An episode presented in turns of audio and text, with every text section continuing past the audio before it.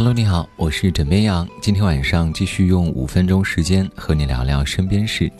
新冠肺炎疫情仍在持续，当很多人还在抱怨手头没有足够高端的防护用具时，一些脑洞大开的人们搞出了一个个令人啼笑皆非的硬核防护服。今天晚上跟你来好好聊聊他们是如何硬核防护的吧。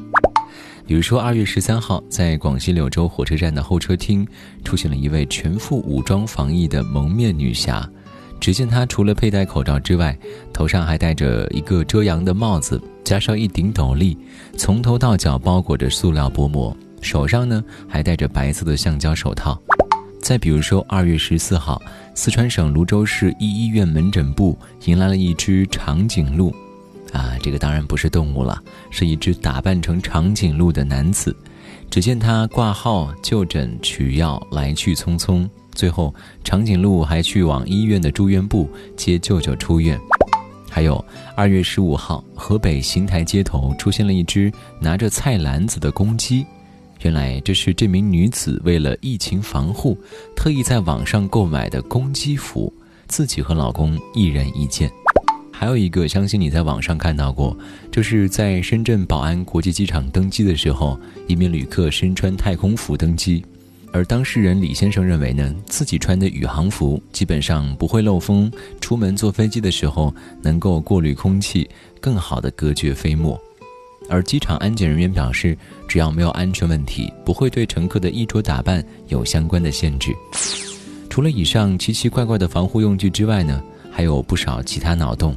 比如说，用橘子皮、矿泉水桶、儿童尿不湿、毛巾、一次性饭盒等材料自制口罩，利用塑料薄膜和雨帽自制防护服。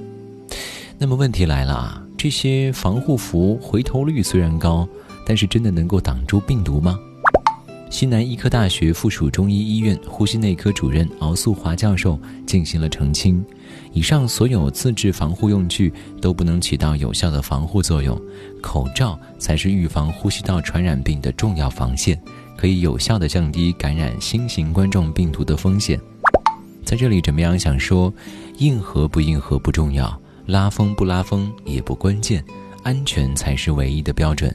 听从医生的建议，科学自我防护很重要哦。